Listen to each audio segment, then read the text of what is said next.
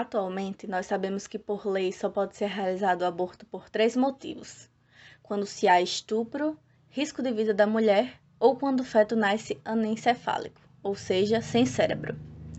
Mesmo com o aborto induzido criminalizado, as mulheres não deixam de arriscar suas vidas para realizá-lo, procurando então uma clínica clandestina para fazer esse procedimento.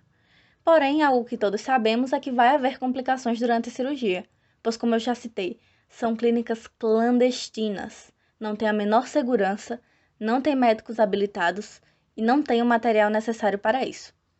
O aborto não é perigoso, o aborto ilegal é.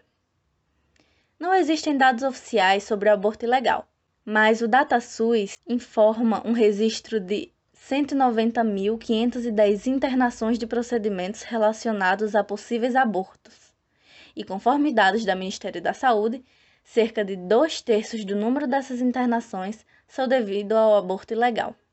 Ou seja, mais de 60 mil mulheres são internadas por problemas com esses procedimentos.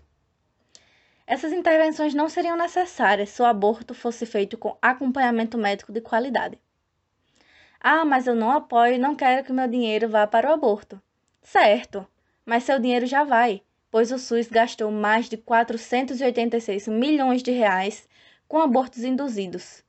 É um dinheiro que poderia ser investido em uma clínica de qualidade, sem precisar colocar a vida de ninguém em risco.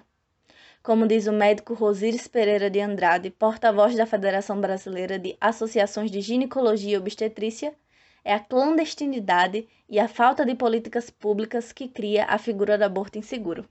Se houvesse médicos habilitados e um bom hospital, mulheres não morreriam por causa disso teríamos salvado a vida de mais de 2 milhões de mulheres só no período de 2008 a 2017. E detalhe: as mulheres que conseguem sobreviver a isso não saem ilesas. A maioria delas sai com um psicológico totalmente afetado, deprimidas, depressivas e ansiosas.